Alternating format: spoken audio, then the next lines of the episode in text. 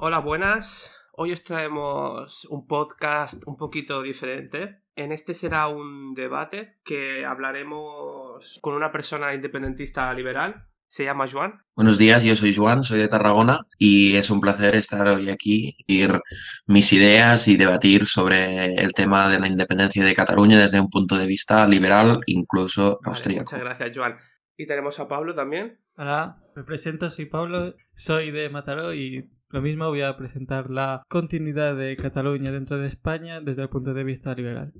Vale. Y el primer tema que tocaremos es si existe el derecho a la secesión. Si quieres empezar tú, Pablo, y luego Vale. replica Joan. Desde mi punto de vista, el derecho a la secesión o el derecho a la autodeterminación, como se llame, el derecho, incluso el derecho a decidir en un sentido ya más amplio, más de- una forma como más abstracta, pues viene siendo un imposible de llevarse a la práctica. El, el derecho de, de autodeterminación, en, en sus orígenes, tiene, tiene su origen en, en los derechos de las antiguas colonias después de la Segunda Guerra Mundial, derecho que tenían las antiguas colonias, se- según si se determinaban si eran colonias o no, a independizarse de las potencias europeas. Pero claro, para tener el estatus de colonia, hace falta unos requisitos que requiere la ONU, pues no tener representación, no tener, no, ser soberanos y todo. Actualmente quedan, el único país grande que queda es Sáhara Occidental o, o las is- Islas Malvinas que tienen un que tienen un estatus así raro, pero claro, eso llevado a la, a la práctica de cualquier país hace que cualquier ley, cualquier soberanía o, o cualquier eh, absolutamente cualquier cosa que se quiera hacer en un país esté sujeto a que cualquier región se independice y no aceptando ese ese estatus. Como, como por ejemplo, un ejemplo muy claro es en la guerra civil estadounidense, cuando Lincoln decretó el fin de la esclavitud, pues el sur dijo, nos, pues mira, ¿aceptáis el abolís la esclavitud? Vale, pues nosotros nos separamos para mantener la esclavitud. Y ahí empezó la guerra civil americana. Sí, la verdad es que tal como derecho no existe el de secesión, porque solo existen tres derechos, la vida, la propiedad y la libertad. Así que desde este punto de vista más liberal podríamos decir que no existen los derechos colectivos y por tanto solo se puede considerar em, una herramienta de segregaci- segregación política y si hay legitimidad de hacerlo o no. Desde mi punto de vista hay legitimidad.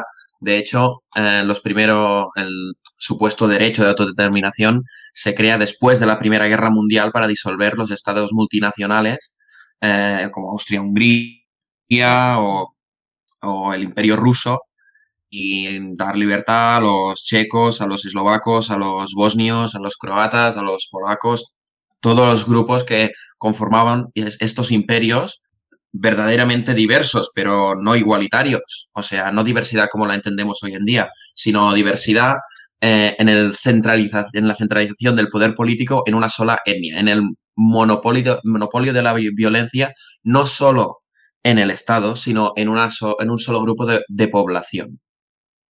Con, y una discriminación por características, características étnicas, étnicas o lingüísticas o lo que sea. Que es parecido, no al mismo nivel, pero parecido a lo que, a lo que podemos ver en España.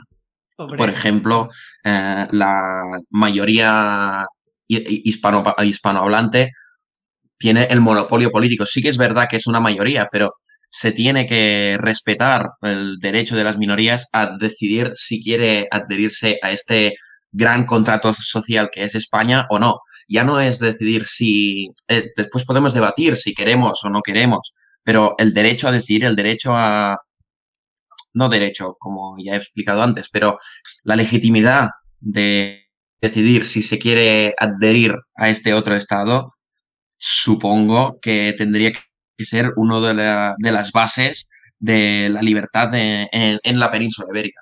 Bueno, co- contestando un poco a, tu intervención, que bueno, me, me- me alegra que reconozcas que el, que el derecho, o sea, que, que- que reconozcas, la verdad, que el derecho a la secesión como tal no existe.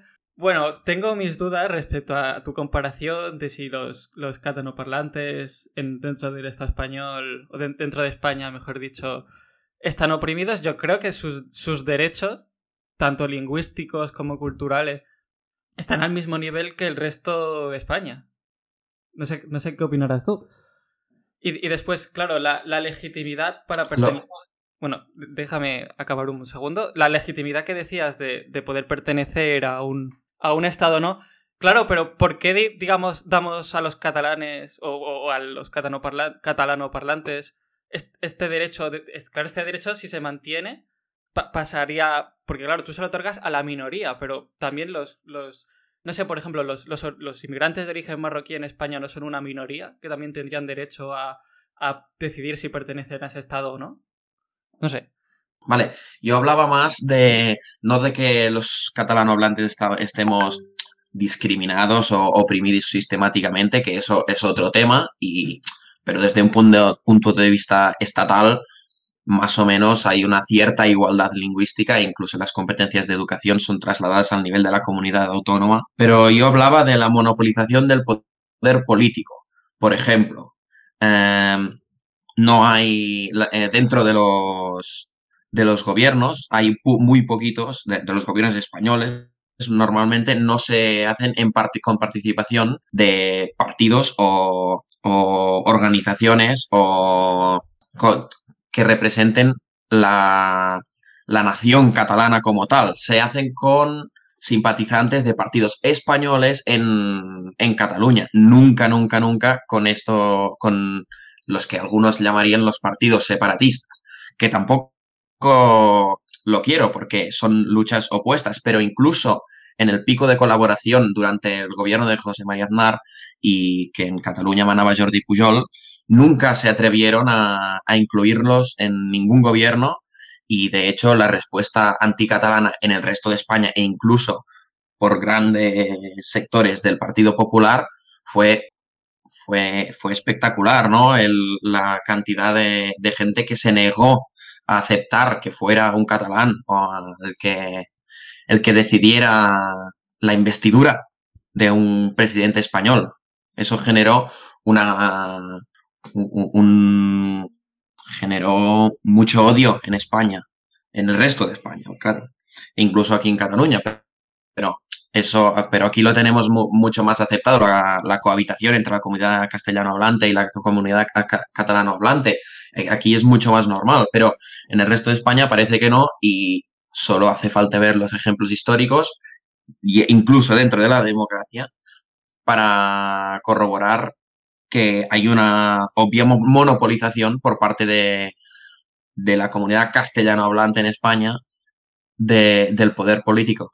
Y sobre lo de la comunidad marroquí, que es muy interesante también, pero deberíamos diferenciar eh, entre la población autóctona y la inmigración, que no es lo mismo desde mi punto de vista. Un inmigrante cuando va a un país tiene el deber de integrarse, tiene el deber de, como mínimo, adoptar lo, lo que hace lo que lo que hace que ser ser de, de, este autóctono de esta región nueva o de este país nuevo. Por ejemplo, cuando un mexicano inmigra a los Estados Unidos, normalmente abandona em, este tipo de quizás valores sudamericanos de tradición, de tradición hispana y adopta los valores, los valores anglosajones estadounidenses de la libertad y la propiedad y el respeto al, prójimo. Y, eso es lo que aguanta la nación americana eh, toda junta.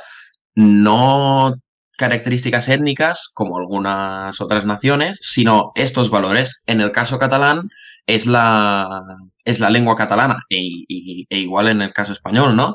Por tanto, que otorgáramos el derecho a decidir a comunidades que por voluntad propia no se han integrado donde deberían haberse integrado, me parece a mí un poquito una llevar el derecho o la legitimidad de la autodeterminación a un extremo que se ve que no que no debería llevarse porque no son población autóctona y lo que pasa que me da igual realmente que las fronteras no deberían existir.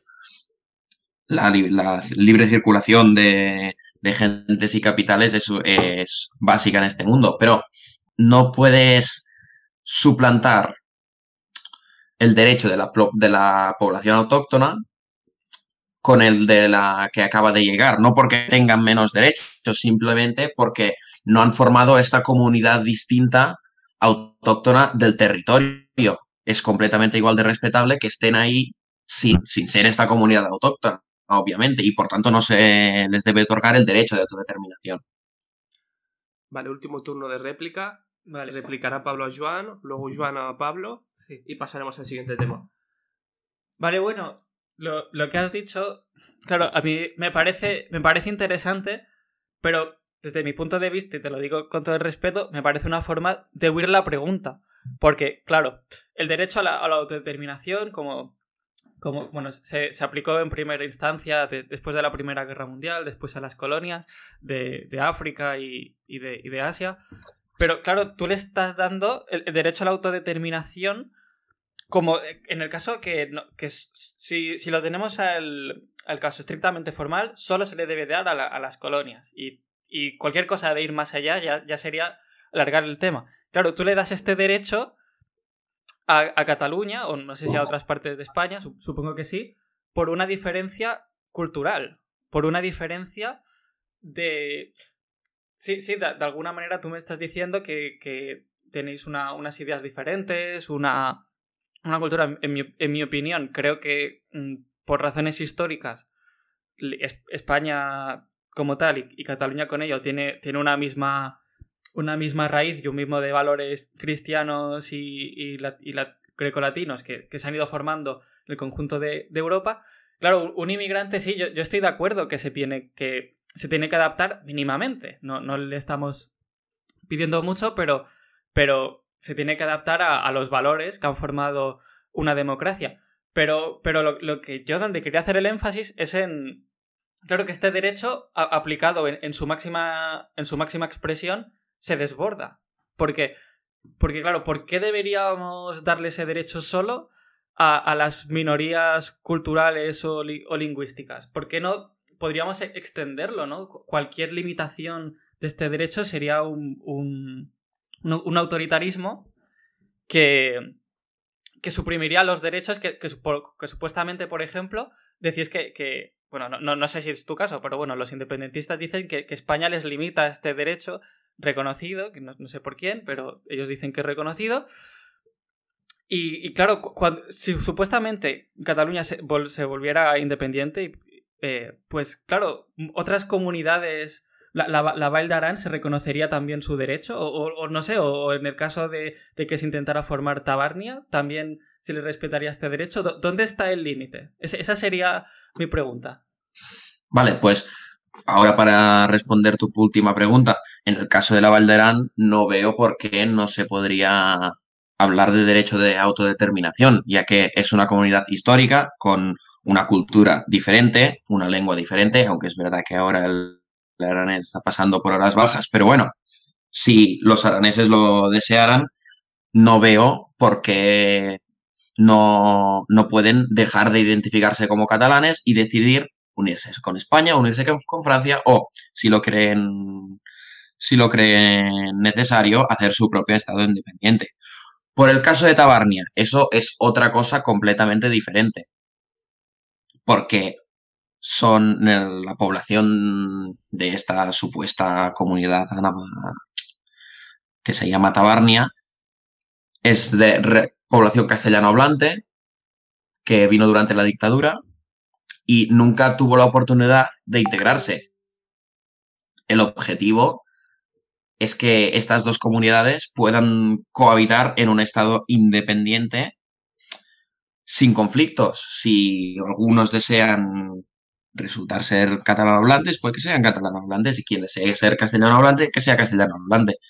Por eso hace falta el equilibrio territorial y, por supuesto, no puede decidir ni la, mayor, ni la mayoría, bueno, ni la parte de fuera de, la área metropolitana de Barcelona, que es en su inmensa mayoría catalano hablante, por la, por la parte de castellano hablante, ni al revés, por supuesto, por supuesto que no. Y se tienen que hacer leyes, obviamente, teniendo en cuenta la realidad social y dónde se habla catalán y dónde se habla castellano y cuál es la mejor forma de administrarlo. Lo que no se puede hacer es pensar que uno puede formar una nación, que no un Estado, una nación, porque tiene gente a su, alrededor que, está de acuerdo con ellas y mucho menos como una reacción a un, a un movimiento legítimo porque la, el separatismo, secesionismo catalán no viene porque esté, solo estemos en desacuerdo con España en ideas o en creencias religiosas, no, viene por una diferencia lingüística, una diferencia cultural. Somos naciones diferentes, nos guste o no. Nosotros no formamos parte de la nación española, formamos parte de una nación catalana que está dentro de un Estado español, obviamente. Entonces, no sería legítimo, o, aunque bueno, supongo que con los años, si se mantuviera esta comunidad castellano hablante dentro de Cataluña, al cabo de, siglos se podría hablar de una nación diferente, yo qué sé. Eso no es el caso hoy en día y por tanto no es algo que nos deba preocupar, sino tenemos que solucionar el conflicto, ya sea dentro de España o fuera de España, y en mi opinión personal lo mejor sería una secesión. Pero claro, es una cosa que se debe de hablar y para, y para que se hable, primero se tiene que reconocer las dos partes como iguales. Por eso es necesario el derecho de autodeterminación. Derecho que no es un derecho real, como he explicado antes. Pero se tiene que, que aceptar que hay dos partes negociando, no que hay una administrando los derechos de la otra y no te preocupes que ya te protejo yo, no te preocupes de eso. No, tenemos que hablar si queremos ser protegidos o no, tenemos que hablar si queremos esta competencia o no. No hay nada malo. E incluso aceptaría una coexistencia de dos estados en un mismo territorio y que los ciudadanos se fueran, o bueno, se fueran, se suscribieran al estado que les que creyeran ellos que, que es mejor. No hay necesidad de estar luchando por el monopolio de la violencia. Se puede coexistir. Ahora, el Estado español ha mostrado desde hace siglos que no quiere coexistir, quiere conquistar y quiere directamente acabar con cualquier rastro de la catalanidad de Cataluña.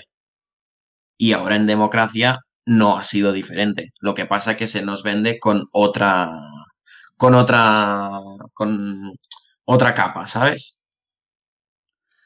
Vale, y hablando del diálogo, del que estamos a, de que se ha ido ahora mismo el debate, quería preguntarte a ti, Juan, para, y luego continúa Pablo, si hay alguna forma de celebrar un referéndum como el de Escocia en España. Bueno, yo no veo por qué no se podría celebrar un referéndum. De hecho, el, el 1 de octubre ya fue la, el intento de forzar al Estado español a negociar o como mínimo a escuchar. Y no veo por qué no se podría celebrar un referéndum para que los catalanes pudieran decidir, pudiéramos decidir si realmente queremos o no queremos estar, estar en España y después aplicar el resultado, obviamente, sea cual sea. Bueno, a ver, el caso de Escocia, junto con el de Quebec, son casos especiales. Como, ya he dicho antes, al, principio de mi intervención, al principio del debate, claro, el, soberano es el pueblo, bueno, en este caso inglés, bueno, Inglaterra es un caso más complicado porque son, Reino Unido, como su nombre indica, son Escocia, Gales y Irlanda del Norte. Pero claro, aún así, ellos, decidieron, el, Parlamento inglés decidió darle, concederle ese derecho porque ellos no tienen constitución que diga que que Inglaterra es, indivisible. Entonces, su, ley lo permitía, pero aunque, aunque hubiese ganado Escocia con el, 100%, con el 100 de votos a favor de la independencia, sería solo para darle legitimidad a un resultado. La decisión final y el que impondría las condiciones de esa hipotética independencia hubiera sido el Parlamento, el Parlamento inglés, porque como he, dicho antes, claro, ¿dónde se acaba este, este derecho? Se lo concibes a Escocia, pero ¿y si, las, si las zonas de Escocia, los municipios que tienen, que tienen interés de quedarse dentro de España, ¿a esos, municipios se les permitiría quedarse o, no? Porque Claro, supuestamente le otorgamos este derecho a las minorías lingüísticas y tal, un derecho que, que, como tú me has reconocido antes, no, no existe, o al menos no existe como tal, te lo pueden conceder. Aunque es un, es un derecho que, que, se desborda. Claro, ¿cuándo, dejas de conceder este derecho? Se lo concedemos nada más a las naciones. Pero, ¿y si una, y si una comunidad... Claro, tú, antes también se lo has negado a los, a los, a los marroquíes. ¿Y qué pasa? Que los, marroquíes, aunque, aunque pueda haber gente de segunda, tercera generación, claro, no, no pueden nunca acabar de formar una, una nación, porque la, la, cultura no es, no es algo estático, no es algo que se quede aquí. La formación de, de España y de Cataluña, pues viene una serie de invasiones de, Roma, de... Claro, la, la, historia, la historia se mueve, no, no es estática. ¿Qué, ¿Qué, consideramos nación y qué no? Bueno, nación es observar la realidad social que en tres de las comunidades autónomas de España, bueno, cuatro si, si incluyes la, la franja de Aragón, se habla el catalán, es, ha sido la lengua única, de hecho, no mayoritaria, sino única durante siglos, desde la Reconquista, y es algo que desde el gobierno central se, no solo se ha intentado eh, controlar y someter, sino se ha intentado exterminar activamente, desde las prohibiciones después de la guerra de sucesión de, con el derecho de nueva planta de 1716. Ya de, todo, durante todo el siglo XVIII han habido, uh, hubieron prohibiciones de la iglesia, de que no se podía dar, decir oír misa en catalán, que no se podía imprimir libros en catalán, que no se podía hablar catalán en público incluso. Pero bueno, eso es otro tema. Uh, ¿Hasta qué punto ese maltrato se le puede considerar colonización? O incluso si le sumamos el espolio fiscal a estas tres regiones. En el caso catalán, del Principado de Cataluña, solo es, es, es una, un espolio fiscal de 25.000 millones al año. En Cataluña, Eso, 25.000 millones. 25.000 millones a, al año. Eso según la, las fuentes de la Generalitat, ¿eh? que es, es, una institución del Estado español. O sea que el propio um, organigrama estatal español dice que hay este espolio fiscal. Bueno, Eso es más de un 10% de, de espolio fiscal. Ya, ya anual. Eh, solo para comparación, los recortes de, durante la crisis fueron de más o menos unos 5.000 millones de, de euros eh, es, en, en, en, tres años, ¿no? Los recortes de más que supuestamente destruyeron la sanidad pública catalana y todo. Bueno, pues esos 25.000 millones anuales daban para cubrir cinco veces los recortes en un solo año. Aquí se ha priorizado la estabilidad del Estado español en general y se ha cargado este peso fiscal excesivo sobre Cataluña. Si eso no es en una forma u otra colonización o discriminación sumado a toda a, todo, a toda la mochila de agravios lingüísticos, eh, culturales, sociales, la, los repetidos intentos de anorreación de la cultura catalana. Yo no sé por qué no se podría ni tan solo, ya no hablar, ya no tener una secesión, sino ni tan solo hablar de una secesión o incluso de un cambio de relación Cataluña-España, que ni se está ofreciendo desde el gobierno español. Lo máximo que se ofrece es el estatut de, de Maragall, que no es nada, sinceramente, que no es nada más que puedes administrar eh, la educación y puedes administrar la, hacienda propia siempre que te venga, te venga el dinero. Recordemos que solo el 6% del dinero público gastado en Cataluña es decidido independientemente por la Generalitat.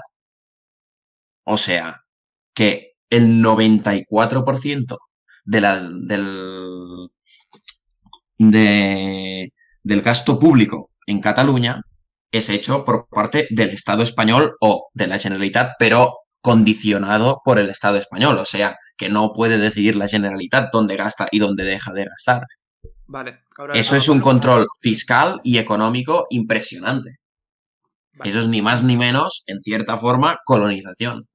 Volviendo un poco al, al tema del debate, tú me has dicho que solamente, claro, se lo otorgarías a las, a las naciones. Y tú me has dicho que, que eso depende de la realidad social.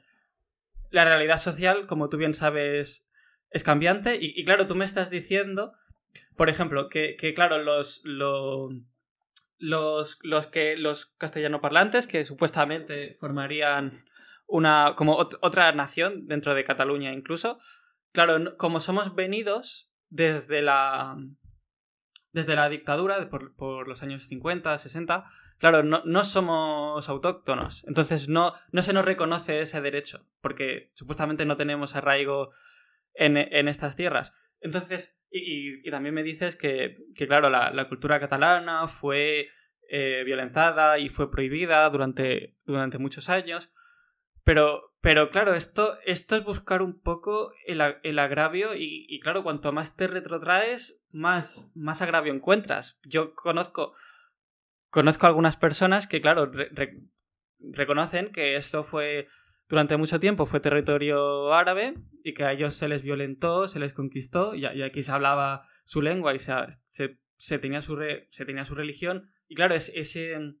¿Por, por qué no, no tendrían ellos un supuesto derecho a autodeterminarse ellos que fueron que fueron violentados en en el pasado porque claro la- el concepto de nación el concepto en el concepto político pues claro son un conjunto de ciudadanos que votan una constitución son son soberanos y, deciden su- sus propias leyes en el Congreso poco co- como dice la Constitución o como dicen la española u, otras. Pero claro en el concepto más nacionalista o romántico claro una, una constitución pues tiene que tener una, una lengua, que yo creo que eso es un poco lo que cree la gente, como Cataluña tiene, tiene una lengua, o, incluso Valencia y Baleares. Incluso he escuchado que la, la nación no es solo Cataluña, es Valencia con Baleares y con in- incluso un trozo, un pueblo en Italia o un trozo de Francia.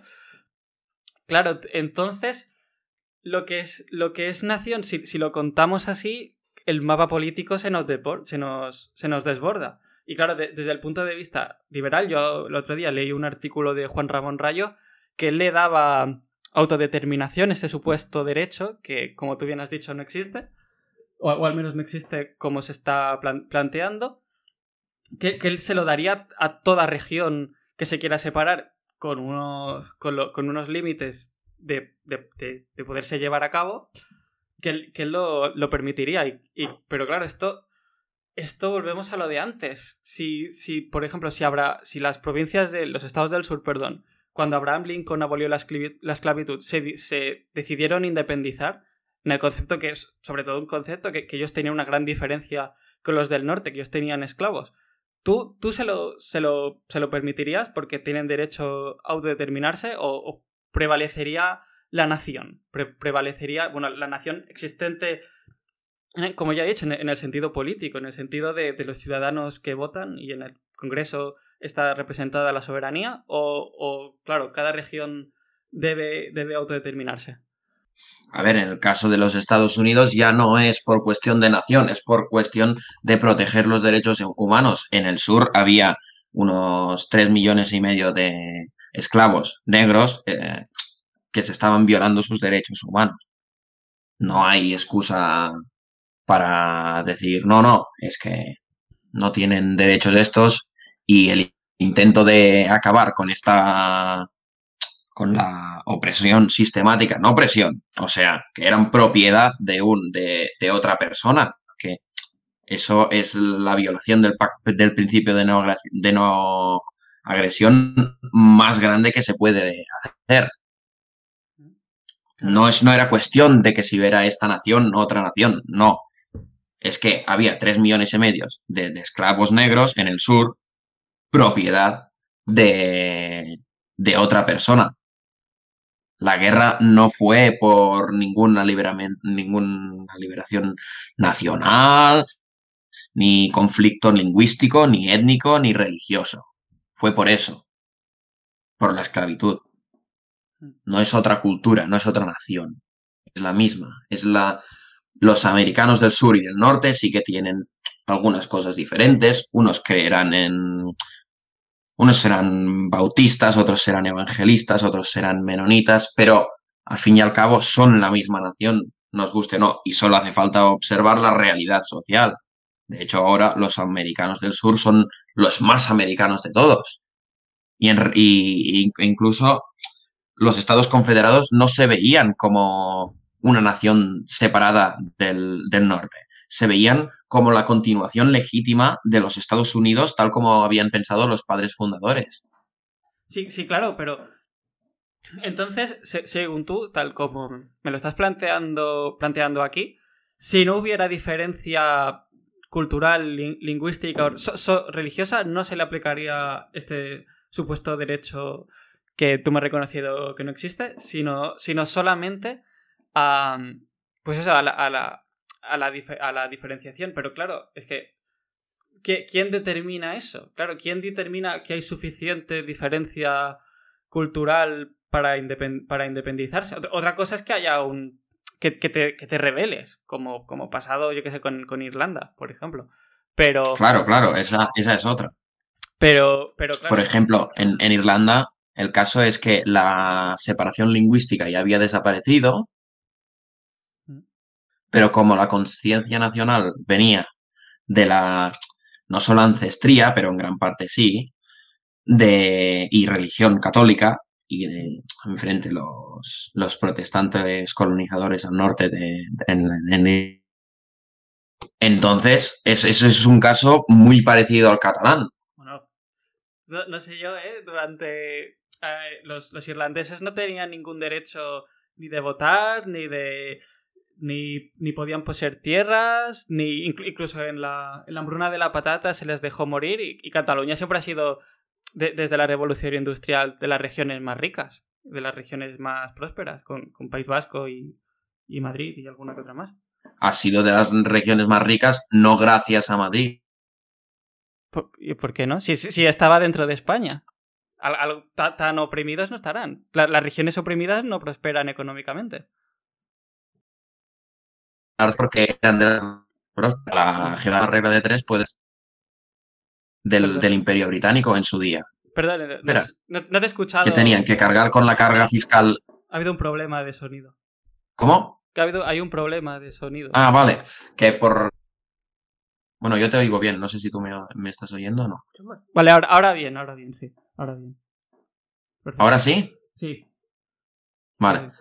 Digo que por la misma regla de tres, los de Estados Unidos, en su día tampoco se, las 13 colonias no se podrían haber independizado por ser de las regiones más ricas de, del, imperio británico. Bueno, en ese, momento no eran tan ricas, no, no tenían la industrialización que se... O sea, prosperaron. No, claro que no. Recibieron ayuda.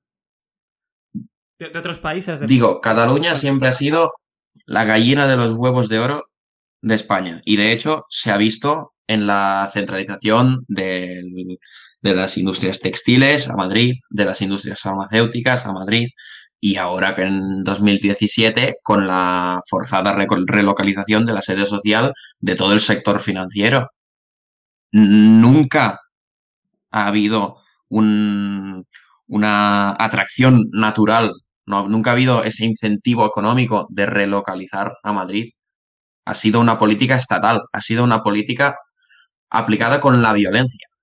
con algo que creo yo que tú y yo estamos de acuerdo que cada empresa debería poder decidir dónde, dónde tener su sede social donde le parezca mejor, ¿no?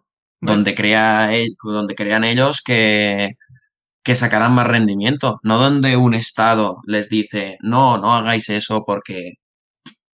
Vete tú a saber por qué por intereses nacionales, por intereses, eh, incluso, a ver, no soy yo partidario tampoco de eso, pero algunos dirían por odio a Cataluña de putos catalanes no, no, que no se hagan ricos o que no se hagan más ricos. Bueno, es que, es que claro, cuando, cuando habéis amenazado que, bueno, habéis, eh, los políticos han, amenazado de que, de que se quieren ir que no les que todas las leyes, aun sabiendo que todas las leyes comerciales y todos los tratados comerciales van a desaparecer porque será un tercer estado, también los empresarios mirarán por ellos y, antes de perder sus, sus inversiones en, un, en una aventura independentista, pues querrán tener sus inversiones aseguradas en el, dentro de España y dentro de la, de la Unión Europea. Claro, míralo también en ese sentido. Sí, sí, yo digo que el tema ya no de la relocalización de las sedes sociales de los bancos este en 2017, que eso se, ha comprobado que era una operación de Estado, que hubieron presiones más que fuertes desde el gobierno español, desde elementos de, del sector financiero español también, de relocalización de estas sedes sociales, que por cierto no han ido a Madrid, sino han ido una a Valencia y la otra a Islas, a, Palma de Mallorca, Islas Baleares. Así que tampoco sé yo hasta qué punto tienen la, el incentivo, bueno, tienen el atractivo, este gran atractivo que tiene Madrid, que se supone ahora que si han eh, superado Cataluña, bueno, no sé, esas historias que cuentan. Digo que siempre ha ido, eh, siempre ha estado esta voluntad de centralización no solo política, también económica. Eh, el ejemplo más grande, el plan de estabilización de Franco, que es verdad que Cataluña salió muy beneficiada, sí, pero si no lo hubiera habido, levantando las restricciones económicas de la autarquía, probablemente hubiéramos tenido una industria catalana mm, económicamente más, o sea, que hubiera sido orgánica, no creada por un planificador estatal en Madrid acorde con los intereses políticos y económicos de, la élite de la élite tecnócrata del momento, sino acorde con los intereses de los catalanes y con los intereses de la población que, que, vivía aquí, que se estaba intentando ganar la vida como buenamente pueda y que el Estado franquista no se lo permitía porque había una política de autarquía que precisamente, em, digamos que afectaba más, las regiones más afectadas eran Cataluña y el País Vasco, las regiones más desarrolladas, las regiones que con más cultura emprendedora. Vale, ahora eh, si eso, si eso no es Pablo y luego pasamos al siguiente tema. Sí, bueno, a ver, eh, yo, según lo que me has dicho ahora de, la, época del desarrollismo, del franquismo, o sea, creo que te has contradicho tú mismo. Porque primero has dicho, sí, es verdad, el plan de estabilización favoreció mucho a Cataluña y vinieron, sabes, todas las inversiones, se, desarrolló todo el, el, cinturón industrial de Barcelona, así. Y, y, tú me has dicho, claro, eso benefició a Cataluña, pero lo hicieron las élites tecnócratas eh, franquistas de la época. Entonces, no, no beneficiaba a Cataluña. O sea, como lo hicieron los. lo hizo la élite franquista. Digo que ese desarrollo, perdona, un inciso, que se hizo acorde con los planes que tenían esas élites para España, pensando en el mejor beneficio para la estabilidad política española, no para ni el crecimiento económico, ni el beneficio de los ciudadanos de Cataluña, ni nada de eso. Simplemente fue una política económica con una que es que se vio con unas gafas políticas. Así que no fue porque eran muy buenas personas, fue para asegurar su trono, su silla de dictador absoluto desde Madrid. Sí, claro, pero también me has dicho que, que eso de alguna manera benefició a Cataluña. Es que el problema yo creo es que cuando, cuando sucede algo positivo, es porque tú me has dicho que hay una cultura emprendedora y una. Y, una, y, somos, diferentes, o, solo los catalanoparlantes son diferentes. Y cuando pasa algo malo, pues es por culpa de, España y de Madrid. Es que, claro, las regiones oprimidas, las colonias de verdad, no, prosperan. las colonias de verdad que tenían las potencias europeas no, prosperaban, no tenían industria, no tenían comunicaciones, tenían comunicaciones, pero solo para explotar los, los recursos de la, de la zona. Y claro, Cataluña, pues ha habido, ha, podido haber encontronazos, ha podido haber, pero siempre se ha, desarrollado como la región más rica bueno, no, no, la más rica, pero una de las más ricas de España. Si, si, de verdad hubieran querido oprimirla, no sería de las más ricas de, de España. Ese es mi punto de vista. Vale, y con este final pasamos a la siguiente pregunta, que sería que, en caso de votación, ¿qué porcentaje de votos a favor legitimaría la independencia? Empiezas tú, Joan, y replica Pablo luego. Vale, en principio 50 más 1 debería ser suficiente si se quiere plantear el referéndum así como, como en Escocia o Quebec o como en una democracia normal. Pero bueno, tampoco, o sea, podemos ser más creativos que eso. Podríamos no hacer referéndum y haber esa coexistencia que, que he mencionado, mencionado antes de dos estados en un mismo terreno, de dos, bueno, eso hay miles de soluciones y el único obstáculo que hay es la no voluntad del Estado español, del gobierno español, ya no solo este gobierno, sino la estructura entera del Estado, de no negociar, no reconocer Cataluña como un sujeto político y cerrar la puerta a cualquier posible solución del conflicto.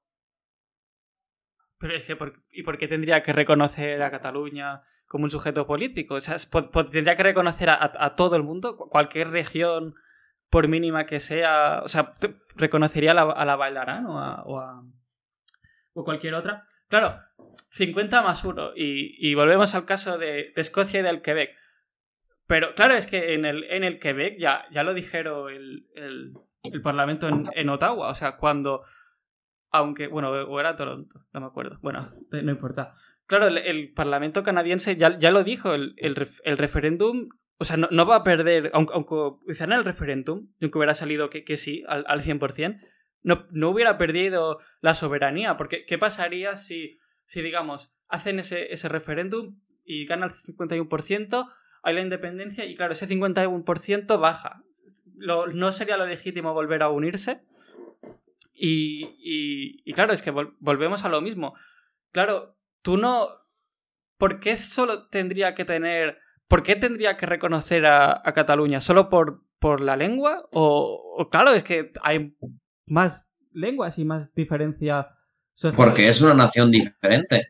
¿Pero por qué? Igual que reconoce a Francia, que tiene un estado detrás, Pero pues Cataluña es una nación sin un estado detrás. No hay ninguna diferencia pero, con el caso, yo qué sé, francés o alemán o que tampoco estoy comparando como si aquí fuéramos una superpotencia, simplemente es el caso de si somos una nación diferente, igual que el País Vasco, igual que Galicia, que no veo por qué no se les puede reconocer este, este, este derecho.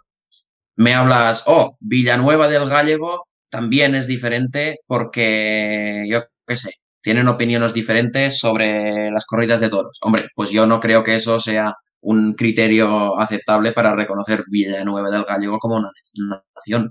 Pero si hay aquí unas comunidades muy claramente diferenciadas que históricamente se, han, se ha visto siempre, siempre, siempre que han sido las fuentes de los conflictos y la desestabilización de España una vez y otra. Bueno, solo hace falta ver dónde han estado los movimientos secesionistas, dónde han habido las revoluciones sociales más, grandes. Claro, eh, hay muchas formas de ver la historia, solo si seguimos con el cuento de las dos Españas siempre, pues obviamente que nunca solucionaremos el conflicto como no lo ha solucionado el como, como no lo ha solucionado esta supuesta este supuesto equilibrio que ha habido en democracia entre esas dos Españas que se, tenía que ser la solución pues no ha sido así. Y se ha visto que los conflictos reemergen una vez y otra. Y eso se soluciona con una replanteando la relación Cataluña-España. Pero eso debe tener un paso previo que es reconocer Cataluña como un sujeto político si se quiere solucionar este conflicto, que es un conflicto tan catalán como español. Porque si hubiera un referéndum y, pon por caso, que perdiese la independencia, ¿Qué deberían hacer? ¿Irse para casa todos los independentistas? Bueno, hemos perdido hoy, mala suerte, otro día será.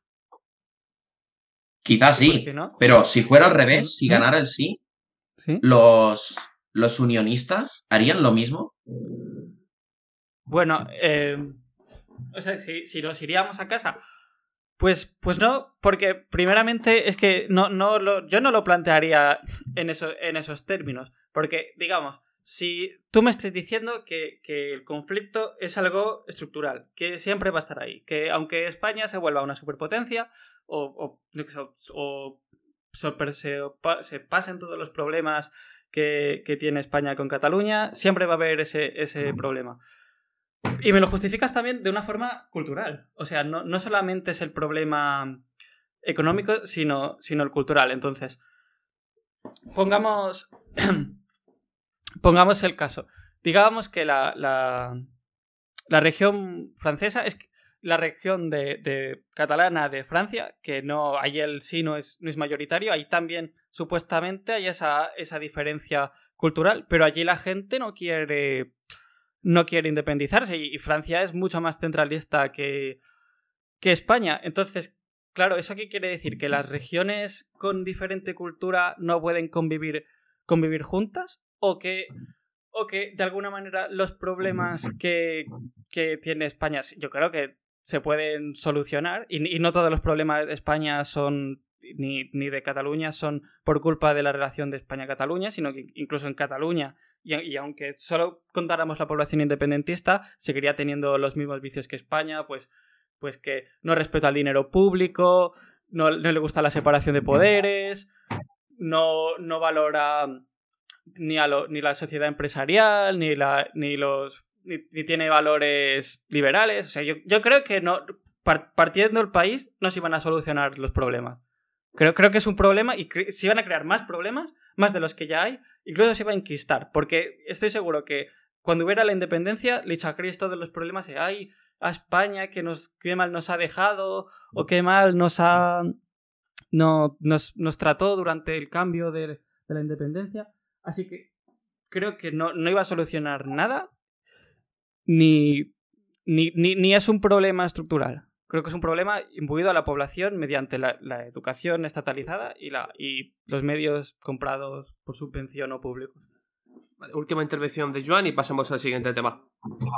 Vale, a ver, creo que sí que es verdad que estamos de acuerdo que con una reducción de los poderes del Estado, sea cual sea este Estado, estaremos, estaríamos mucho mejor todos. Que una minarquía española llevará traerá mejores resultados que una república socialista catalana, eso es una obviedad. Pero de aquí, es, decir, seamos realistas. No es, es, más, es más improbable, creo yo, que se llegue a una minarquía española que no a una república ya no socialista, siquiera independiente de Cataluña, sin ideología ya. No, que el problema, que hay el problema estructural es innegable.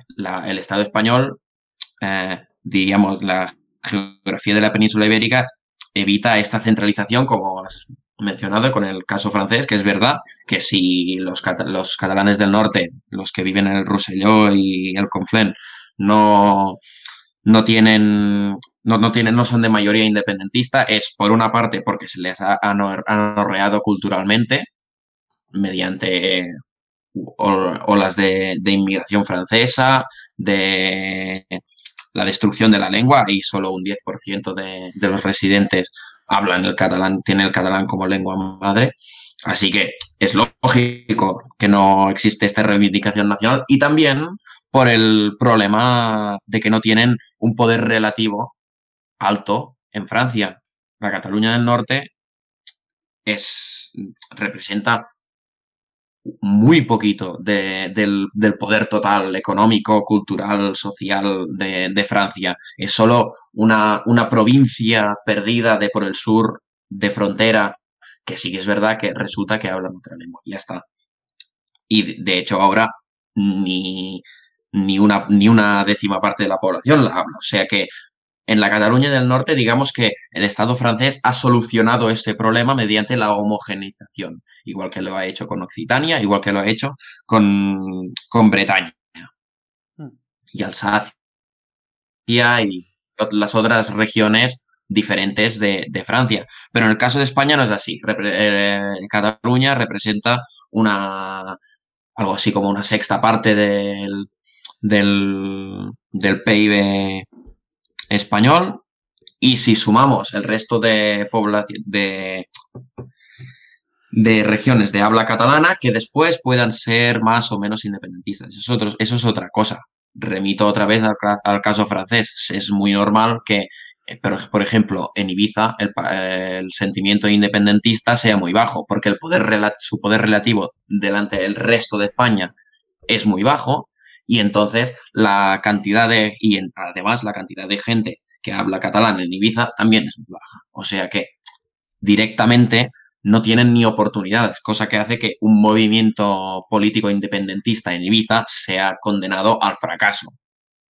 Por eso no existe esa, ese movimiento independentista. No significa que no hayan problemas, significa que no existe porque no hay posibilidad de que un movimiento independentista tenga éxito. Y en Cataluña, en cambio, hay la mezcla adecuada de catalanes en poder político y económico, de un peso relativo al resto de España bastante alto, o sea, en exportaciones creo que somos algo así como una quinta parte, o bueno, ahora, ahora no me acuerdo, pero relativamente con el resto de España es muy alto. Un PIB per cápita también muy alto, o sea, que hay mucho interés en venir aquí a trabajar, a ganarse la vida, porque hay muchas oportunidades, o al menos las habían, antes de la de, de, esa cleptocracia que tenemos ahora, cleptocracia en el sentido de gobierno de los ladrones, tanto en Cataluña como en España, que no me encontrarás a mí defender el gobierno que tenemos ahora, no te preocupes.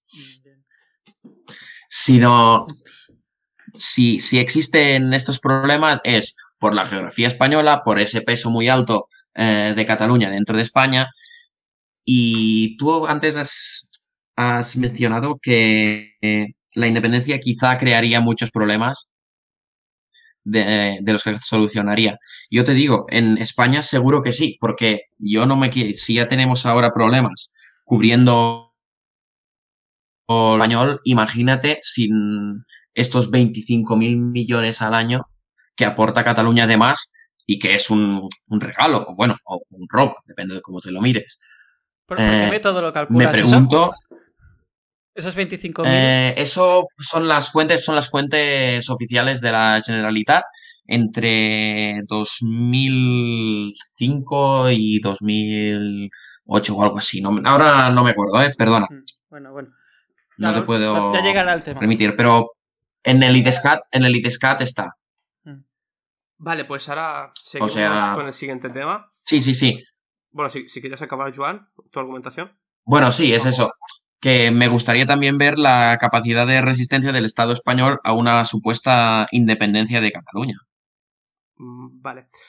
Eh, ahora seguimos con el siguiente tema, que es si se ha estado atacando y robando a los catalanes desde el gobierno central desde siempre como afirma el independentismo, o es más bien todo lo contrario, que los catalanes se han aprovechado un poco del resto de España a nivel económico y fiscal. Empieza Pablo y replica Joan. Vale, bien. Bueno, hablando de, de, o sea, de las balanzas fiscales, que, que es como se llaman, decir que hay cuatro métodos de cálculo de las balanzas fiscales de, de bueno, de, cualquier país. El carga-beneficio real, carga-beneficio neutralizado, flujo monetario, flujo monetario neutralizado. Vale, la diferencia entre carga-beneficio y, neutral, y, y flujo monetario es que carga-beneficio es tal cual. O sea, tal cual recibe Cataluña, tal cual recibe España. Es un, es un método que tiene muchos problemas porque pongamos el caso, hay, bueno, hay muchas cosas que no, se cuentan, como digamos, toda la, la, el gasto de ministerios de, no sé, todo, Ministerio de Transportes, incluso el Ministerio de Igualdad, que no nos aporta nada, pero, pero eso, por estar en Madrid, solo beneficia a los madrileños, o yo qué sé, el Observatorio Astronómico de Canarias, por estar en Canarias, solo beneficia a los canarios, no, no van científicos de otras regiones de España. Tiene muchos problemas. El de flujo monetario consiste en ver un poco el recorrido del dinero, si, digamos, si, no sé, si, si uno, si, si los IVAs que, que pagan las, los clientes españoles de, las empresas catalanas, ¿a, quién, ¿a quién habría que imputárselo? ¿Lo, pagan los, el resto de España este IVA o lo pagan las empresas catalanas? Y después, lo de neutralizado consiste en que las, digamos, consiste en suplir, porque como tú bien sabes, España tiene mucho déficit, consiste en suplir esta, este dinero de más, este, este este dinero que sí, que, que no. Porque es, muy difícil calcularlo, porque el déficit, digamos, ¿cómo se atribuiría? ¿Al resto de España solo o solo a. o habría que, repartirlo? O sea, ¿solo se imputaría a Madrid o habría que repartirlo entre las comunidades? Pues este es un. son. ¿Qué hace, la, hace este método de cálculo? Pues suplir todo este déficit. Bueno, si nosotros fuéramos independientes, este déficit lo podríamos tener nosotros, que perjudicial para un país, tanto Cataluña como hipotéticamente, o, sea, Cataluña hipotéticamente independizada y España, dicen, lo imputan de más. Entonces, claro, ahí salen esas cifras astronómicas, 16.000 millones, 25.000, como has dicho tú, que no sé, pues me parece una cifra muy exagerada, pero haciendo estos, aparte que, que es muy difícil, porque ya te he dicho, porque hay, hay cálculos, ¿a, qué atribuimos los fondos europeos? Eh, que, paga España, o paga la ONU, o paga la OTAN, todo esto no, beneficia nada a Cataluña. Esto solo beneficia o no beneficia a nadie. Este es un gasto que hay que imputar. Bueno, eh, estas cifras, por ejemplo, el 25.000 millones, el 16.000 salió porque em, antes de la crisis eh, era 25.000 millones y era el 9% y entonces bajó, bueno, cuando vino la crisis el PIB catalán bajó y se contó si antes era un 9%, ahora son 16.000 millones. Bueno, esas son las cifras. Pero eh, esas cifras se cuentan cogiendo la recaptación total en Cataluña ¿Mm? y comparándolo con la, la inversión total en Cataluña, que es la única forma, desde mi punto de vista, de contarlo. Si, si cuentas, o bueno, el IVA que compran los de, los turistas que vienen en Cataluña, bueno, pero eso es porque los turistas han creído necesario, em, o sea, les ha salido más a cuenta, más a cuenta, o han deseado voluntariamente ir a Cataluña a comprar algo. O sea que no es mérito de los turistas. es mérito de Cataluña de ser los, ¿Lo pagan los turistas? Suficientemente atractiva para hacer que ¿Cómo, cómo? Que, ese IVA o las empresas, el, IVA, ¿quién lo paga? El, cliente. Entonces, si Cataluña vende, las empresas catalanas venden mucho en España, pues ese, esos impuestos que después se adjudica a Cataluña, realmente lo paga el resto de España, ¿no? ¿O es mérito? Bueno, lo paga, pero el mérito, el, mérito no es del resto de España. O sea, ser, tener mucho éxito vendiendo productos no es gracias al comprador, es gracias al empresario y en este caso a, diríamos, no, no sé a qué lo podríamos atribuir, si una cultura emprendedora o si una riqueza previa muy alta, o vete tú a saber. Entonces el IVA no lo paga el cliente. Pero es mérito del empresariado catalán de ser más atractivo. No, perdón, no iba bien. Ah, perdón, no, he escuchado lo último. Te has perdido. O sea, el, Ah, vale, vale. Que digo que el, diríamos el mérito y por tanto la, diríamos, la propiedad de este es que es verdad que lo paga el, cliente, pero de estos impuestos no es no es mérito del cliente pagar esos, esos extras, esos impuestos, ese IVA además. Es mérito del empresario que, sus productos son más atractivos que otros productos de otra región. Pero, pero lo que te he dicho, el, pues sería bueno quitarlo del, del cómputo general, ¿no? Porque según me estás diciendo, no. El, o sea, no, no lo, vale, realmente no lo pagamos, pero nos atribuimos el mérito. Y, y, lo, y también lo, que te he dicho antes. Bueno, no, no, nos atribuimos, no nos atribuimos nada. Simplemente el mérito es del, del empresario, sea de, sea de donde sea. Igual que cuando yo compro un coche alemán, también pago impuestos alemanes y no pido servicios sociales alemanes. Pero sí, o cuando yo voy a la gasolinera. ¿Cómo? Pero, has pagado tus impuestos alemanes. No me lo niegas. Sí, por, por supuesto, pero el derecho, no, contraigo este derecho. Yo no, A ver cómo te lo explico. No. Yo he pagado esos, esos impuestos, pero voluntariamente yo he decidido comprar ese producto y no otro de la misma calidad producido en España y pagar los impuestos españoles por un supuesto sentido de, yo qué sé, de, de patriotismo, lo que sea, no sé. Es, es el mercado. Si hay unas empresas que son más atractivas, que hacen productos más atractivos que, los que las otras, no es culpa del empresario ni de la región donde está este empresario y por tanto el mérito es de, de estas empresas, no del consumidor que voluntariamente abandona las empresas de su región de origen o de su país de origen y decide consumir en estas otras. Sí. Así que sí que se tienen que incluir dentro de la balanza fiscal. Bueno, yo creo que la, la Generalitat lo incluye porque le beneficia. Pero bueno, lo, también lo que, lo que te decía.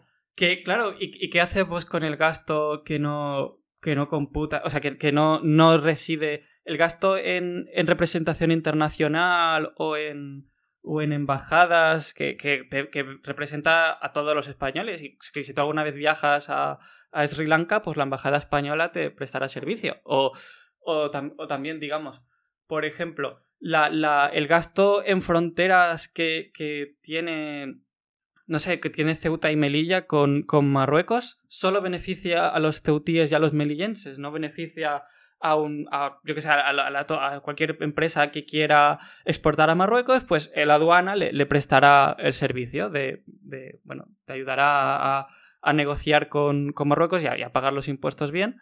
Claro, es que este, este método, es, y sobre todo lo que, lo que te he dicho, que, que pone un impuesto ficticio que los catalanes no pagan realmente, para, para porque supuestamente eh, las balanzas fiscales es un juego de, de, suma cero y hay que, hay que quitar el, el déficit.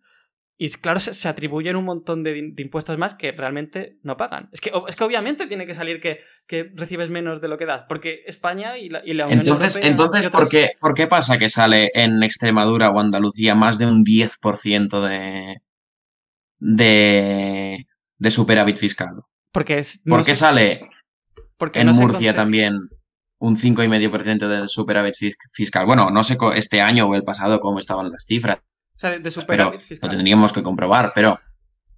Pues porque. Es decir, que reciben más en inversión que no. En, que no pagan en impuestos.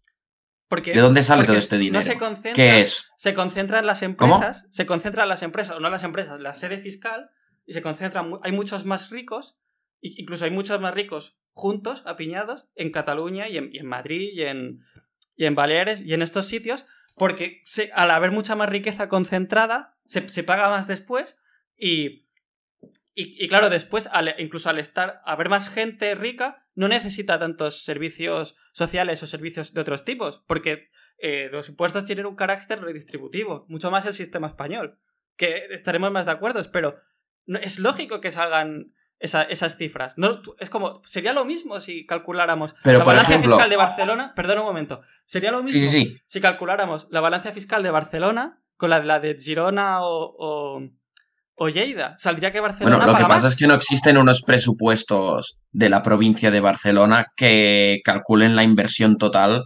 O sea, que no es competencia de la Diputación de Barcelona. Pero, pero, por ejemplo, en una Cataluña independiente, tú calcularías los impuestos entre diputaciones? ¿O eso crearía. crearía a ver, sinceramente, eh, yo disolvería las. Yo, yo, disolvería las diputaciones y descentralizaría a nivel municipal, pero eso es otra cosa. Muy, muy exagerado, creo que es eso. pero bueno. Pero bueno, eso es mi opinión per personal. Sí, sí. Pero bueno, eso que, que te decía, que si hay una de lo que pagan, eso sale de las comunidades que pagan más de lo que reciben. Y curiosamente, el lugar con, bueno, la comunidad con porcentaje de déficit fiscal más alto, pero no, pero no tiene un oh. PIB para o Cataluña, o sea que no, no son los más ricos. Pero es que los, es que, bueno, perdona, ¿has acabado? No te O, por ejemplo, el País Vasco solo tiene un déficit fiscal del 1,5%. ¿Cómo puede ser eso? Bueno, eso por el cupo El régimen foral, por supuesto. Entonces ya se están tratando, ya, es que nos sí que es verdad que nos están tratando el cupo vasco y navarro diferente. Es un tema, es un tema aparte que en un sistema igualitario habría que abolir, creo yo. Pero bueno, lo, lo que te iba diciendo. Claro, es que sería lo mismo que una persona rica, multimillonaria, dijera, claro, es que yo pago mucho más de lo que recibo. Y, tendría razón, un, rico paga más impuestos y paga, paga más de lo, de lo, que recibe. Entonces, si Cataluña y, Madrid y otras regiones así se concentran más ricos, pues no va a necesitar después tantos impuestos en servicios sociales, que, ya te he dicho que hay muchas trampas que, que se hacen en estos impuestos y hay muchas cosas que no se tienen en cuenta, pero de alguna manera, hasta el más, incluso hasta la persona más liberal, a no ser que sea narcocapitalista, tendría en cuenta que los pobres van a recibir más de lo que pagan, porque van a tener ayudas de cualquier tipo. ¿No? Porque en el fondo el argumento este es un darwinismo social exagerado, diciendo, claro, los extremeños no pagan suficiente, pues que se queden sin, sin servicios sociales. A ver, servicios sociales a ver, a ver, a ver, ¿por qué no se aplica eso en todo el mundo y se hacen transferencias de dinero de la Upper de Nueva York a las regiones indias? O sea, no tiene ningún sentido. Porque es, porque es el Estado. Aplicarlo, es, hipocresía pura aplicar, aplicarlo en un nivel y no en el otro. Pero además, o sea, que, que se paga más en Cataluña, bueno, aparte que obviamente por ejemplo, en el caso madrileño, no es proporcional. Supuesto, en, tema, en términos de PIB superaron Cataluña, pero el déficit fiscal sigue siendo más bajo. Por ejemplo, te pongo un ejemplo de, al azar del resto de España. Para que veas que incluso con tus medidas no se trata igual a una región que a otra. O por ejemplo, en el caso valenciano, que tienen un, un PIB relativamente bajo, tienen un déficit fiscal más alto que la mayoría de comunidades de España, no más que Baleares o, no, o, Cataluña o Madrid, pero más que Castilla y León, más que Castilla-La Mancha, más que Asturias, más que Galicia, que son todas comunidades que tienen un PIB per cápita, bueno, excepto Castilla-La Mancha, me creo, y Castilla León, tienen, son comunidades que tienen un PIB per cápita más alto que, que Valencia. Tampoco sé la concentración de ricos como has dicho tú que, hay en Valencia, pero si hay un PIB per cápita más alto, será que hay más ricos. Sí, claro, por supuesto. Entonces, ¿por qué la balanza fiscal en Valencia sale negativa? Sale mucho más negativa que pon en, Asturias o, o Galicia o lo que sé cualquier de esas otras, o incluso País Vasco, por ejemplo, pero que tampoco no digo que sea culpa del, país del País Vasco. Ojalá Cataluña te, tuviera un régimen de eh, fiscal igual que el País Vasco para que acabaría con el saqueo fiscal. Pero bueno, bueno, pero porque en ese momento la, la política tiraba capa otra, capa a otro lado. Mm.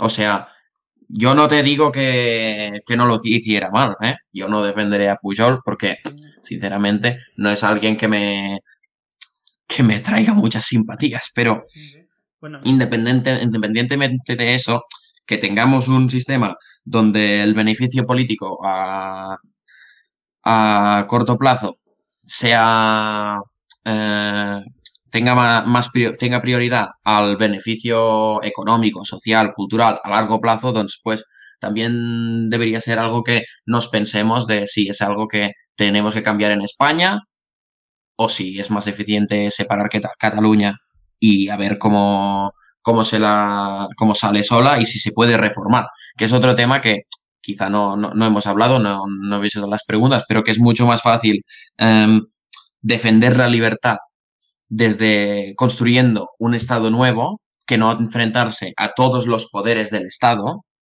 para del Estado español, además, que no es un Estado fallido y cumple todas sus funciones con mucha efectividad, que no lo digo como que como algo bueno, sino como algo más, más bien em, que tiene un monopolio de la violencia muy efectivo, que desde un punto de vista liberal sería algo malo.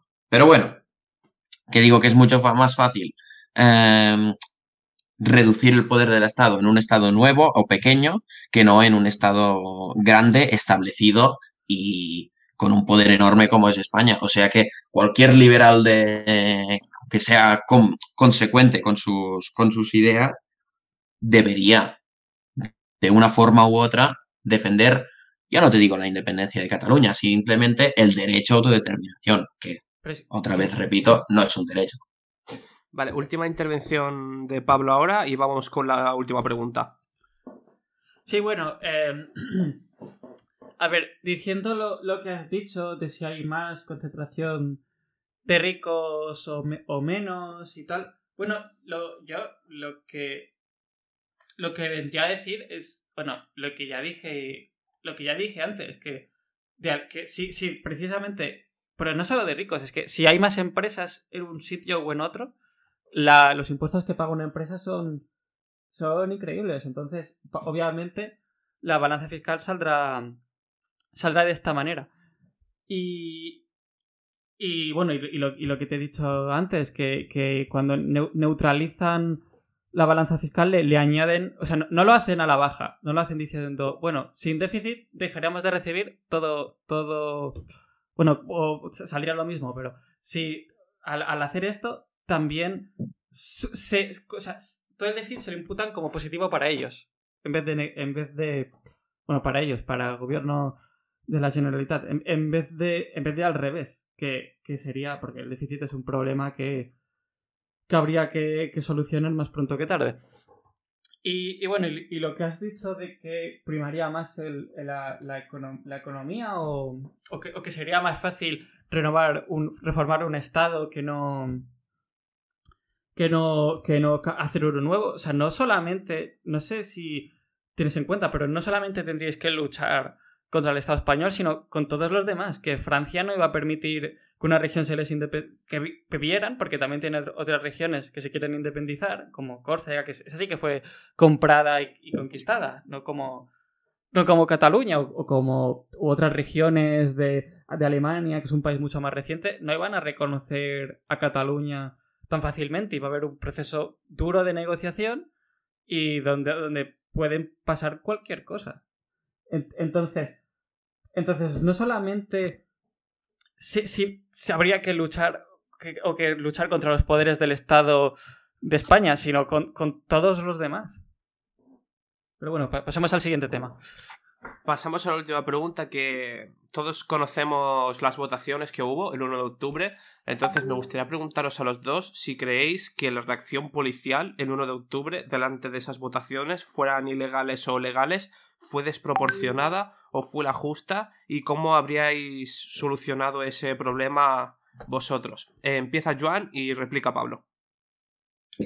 Vale, pues a ver, que Podríamos estar aquí horas discutiendo si el referéndum era legal o no legal dentro del marco de la Constitución española, de si el Tribunal Constitucional interpretó bien la ley. Bueno, eso es otro tema y no tiene nada que ver con la pregunta, así que directo a la pregunta. La reacción policial fue calculada para o sea, completamente desproporcionada, pero calculada para maximizar el beneficio político del Estado español y el, diríamos, para imbuir el máximo de miedo a la, población catalana para disuadir la, votación, que era un conflicto político.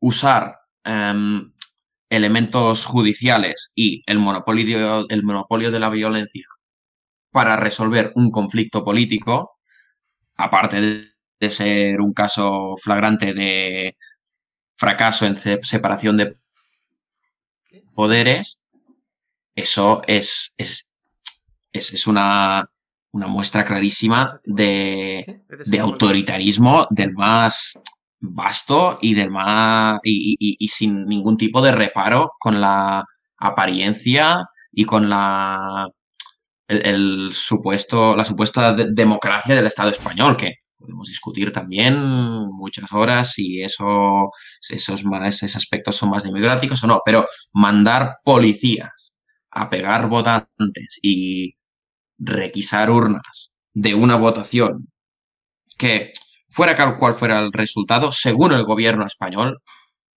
ya era, ya era el, ilegal. Así que, en teoría, ya era inválido el resultado. Mandar policías eh, a, pegar, no a no controlar, no a asegurarse de que no haya fraude, no a supervisar, no.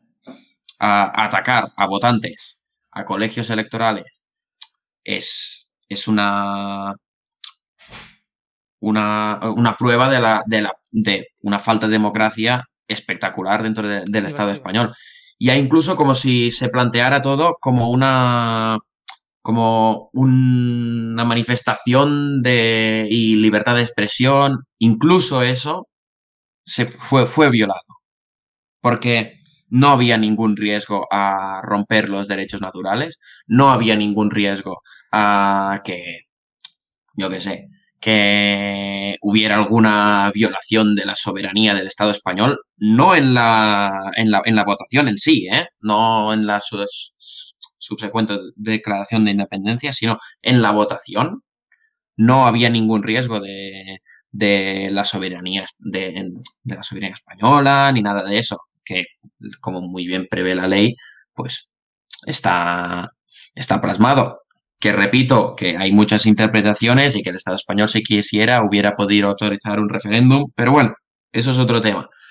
La actuación policial fue vergonzosa y sinceramente, un caso eh, de, uso de unas herramientas que no tocan para un conflicto que es político, no judicial, no de soberanía nacional. La votación en sí era un conflicto político. Y solucionarlo con la policía fue una muestra de la poca democracia que hay dentro de los altos, de los altos cargos del Estado español, no solo del gobierno, sino también de la burocracia y del ejército y de los, jueces, de los jueces. Pero, pero, pero, bueno.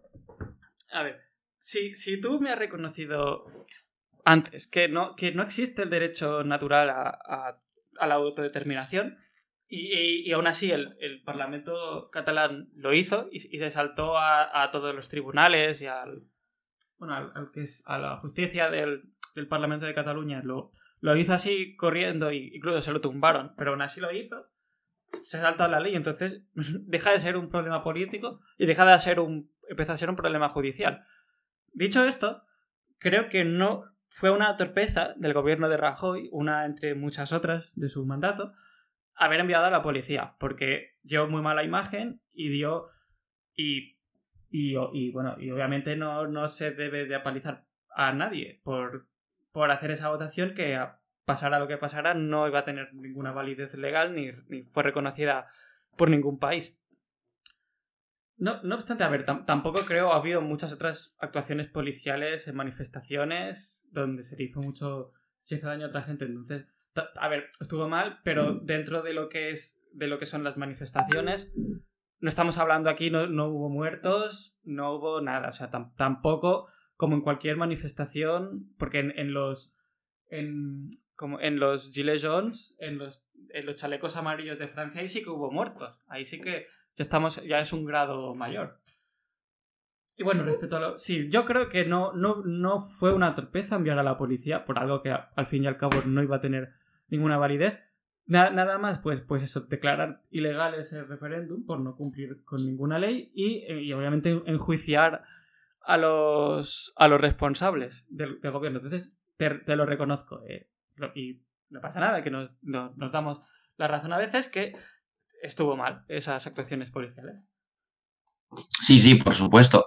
De hecho, en 2017 siempre lo hablaba con, con, mi entorno, ¿no? Que pase lo que pase, seamos independientes, no seamos independientes, pase lo que pase, eso ha sido un error del gobierno español. Porque si no nos sacó mm, en 2014 ya hubo otra votación declarado como proceso consultivo o algo así, del 9 de noviembre de 2014, Ah, donde no se mandó policía, no, no, no hubo ningún, ninguna represión durante la votación. Y bueno, digamos que la, esa consulta murió bajo su propio peso. Se enjuició a Artur Mas y a, y a la- los consellers responsables y aquí se acabó el tema. No hubo declaración de independencia, no hubo nada. Así que, hablando ahora desde el punto de vista del Estado español, sí, como, como estadistas, eh, fue una decisión equivocada y desde el punto de vista de derechos humanos, libertad de expresión, fue una decisión directamente eh, que rompía la ley, la ley natural, porque no había ningún riesgo de que se rompiera la ley natural en esta votación, porque el problema no era en sí la votación, sino la declaración de independencia de después.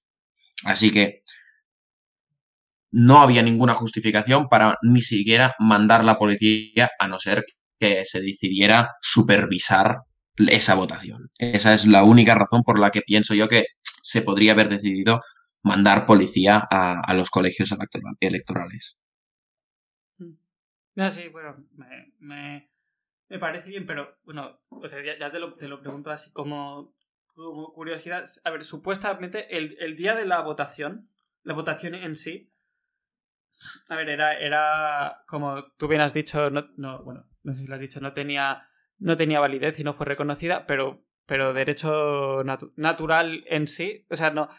Hay, hay algunos casos que no reconozco que en España, pues, eh, la libertad de expresión. Hay, no, digo que no haya, ¿eh? pero hay, hay pequeños casos en que, en que sí que sucede, pero de ahí a, a que se, en, el, en el día del referéndum se violaran los derechos naturales. Sí, bueno, principalmente la integridad fí- física y el derecho de manifestación y, bueno, derecho, la legitimidad de manifestación y libertad de expresión eh, comprendida dentro del derecho de libertad. Así que realmente hubo una violación de derechos naturales, que es todo lo contrario que de lo que, por lo que está pensado la policía o el Estado en general, que es para proteger los derechos naturales de la gente. Que se pueden violar los derechos naturales cuando se cuando te enfrentas a un a alguien que ha violado los derechos naturales, por ejemplo, un asesino o un ladrón, por supuesto que sí, pero en este caso en la votación no había ya no solo ningún riesgo, sino tampoco ningún indicio de que eh, pasara nada de eso. Así que ni, ni, ni, ni como excusa para defender la propiedad privada, como os ha pasado con algunas manifestaciones, sobre todo de estos últimos días para Pablo Hasél, que se puede hacer el argumento si eso sea a las intervenciones policiales han sido para que, pues, eh, defender la propiedad privada o la vida o la integridad física de los la gente que ha pasado por ahí, lo que sea, que ahí se podría discutir, pero en el caso del 1 de octubre, desde mi punto de vista, no, no hay interpretación posible de que una votación de dos millones y pico de personas yendo a un colegio electoral, electoral y votando haya alguna violación de los derechos naturales.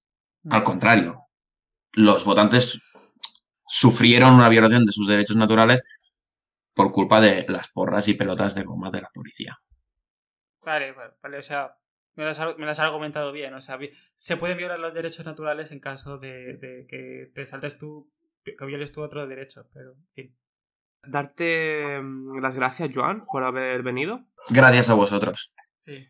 Y Gracias también, por estar abierto al debate. también- Sí, sí, de verdad que es un placer porque digamos que eso es un tema que crea mucha crispación y nunca hay oportunidad de establecer debate. Es una pena que lo tengamos que hacer online, pero bueno, sí. eh, es, es un tema de mucho sentimiento y la mayoría de gente no está ni dispuesta ni a abrir una conversación así, ¿sabes? Desde mi punto de vista es magnífico que podemos tener ese, ese debate sin, sin gritos, sin peleas, sin simplemente dos personas compartiendo ideas y tratando de de mejorar la situación tal como está ahora. Que, y muchísimas gracias de verdad para invitarme y gracias a Catalan Libertarian para pasarme su invitación. Así que un placer, de verdad.